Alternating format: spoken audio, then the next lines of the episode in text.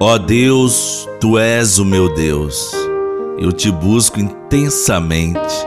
A minha alma tem sede de ti. Todo o meu ser anseia por ti, como uma terra sedenta e sem água. Minha amiga, meu amigo, graça e paz da parte do nosso Senhor Jesus Cristo. Hoje, sábado 12 de fevereiro, iniciamos nosso momento de oração em nome do Pai, do Filho e do Espírito Santo. Amém. Que o Deus unitrino, que nos cumula de toda alegria e paz em nossa fé, esteja conosco. Bendito seja Deus que nos reuniu no amor de Cristo. A multidão aproxima-se de Jesus para escutá-lo. A multidão tem fome, fome também da palavra de Jesus. O Senhor esteja conosco, Ele está no meio de nós. Proclamação do Evangelho de Jesus Cristo segundo Marcos. Glória a vós, Senhor.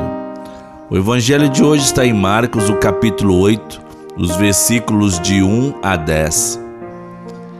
Naqueles dias havia de novo uma grande multidão e não tinha o que comer. Jesus chamou os discípulos e disse: tenho compaixão dessa multidão, porque já faz três dias que está comigo e não tem nada para comer. Se eu os mandar para casa sem comer, vão desmaiar pelo caminho, porque muitos deles vieram de longe. Os discípulos disseram: Como poderia alguém saciá-los de pão aqui no deserto? Jesus perguntou-lhes: Quantos pães tendes? Eles responderam: Sete. Jesus mandou que a multidão se sentasse no chão. Depois pegou os sete pães e deu graças, partiu-os e ia dando a seus discípulos para que os distribuíssem. E eles os distribuíam ao povo. Tinham também alguns peixinhos. Depois de pronunciar a bênção sobre eles, mandou que os distribuíssem também. Comeram e ficaram satisfeitos, e recolheram sete cestos com os pedaços que sobraram. Eram quatro mil mais ou menos. E Jesus os despediu, subindo logo na barca com seus discípulos. Jesus foi para a região de Dalmanuta. Palavra da salvação, glória a vós, Senhor.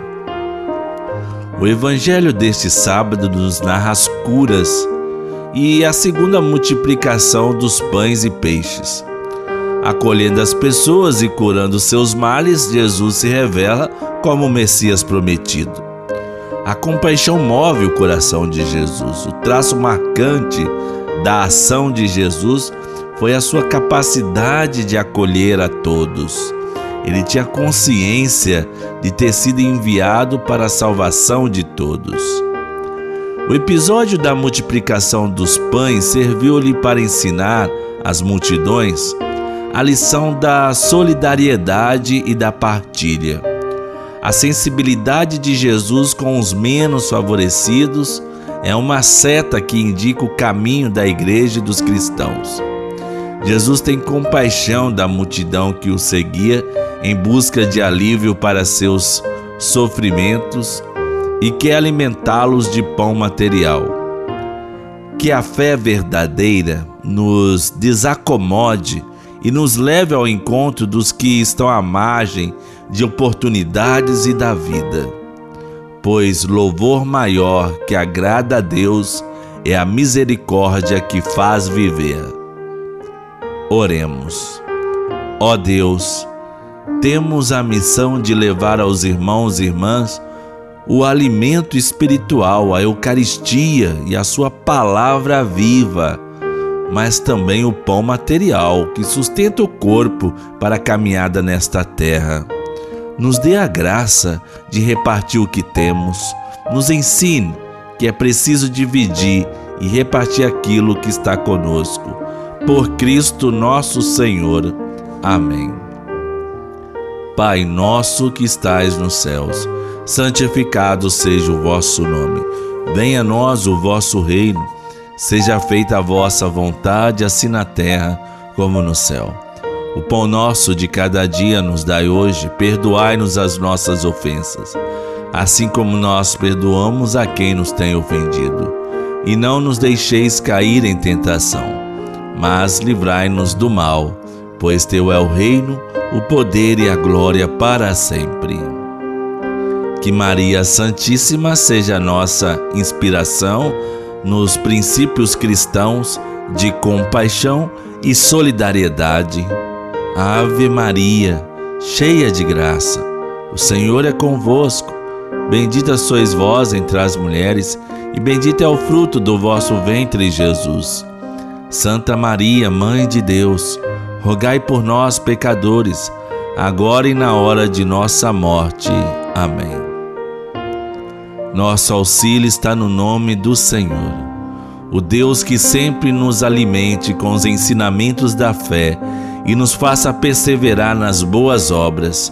Oriente-nos para o vosso Filho Jesus e os nossos passos e nos mostre o caminho da caridade e da paz. Abençoe-nos o Deus de bondade, Pai, Filho e Espírito Santo. Amém.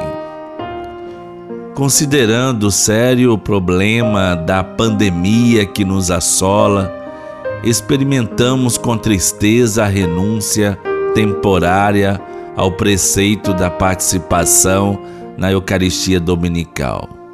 Mas lembre, a Constituição Sacrosanto Concílio do Concílio Vaticano II ensina que no domingo, dia do Senhor, os fiéis devem reunir-se para participarem na Eucaristia e ouvirem a palavra de Deus e assim recordarem a paixão, ressurreição e a glória do Senhor Jesus e darem graças a Deus.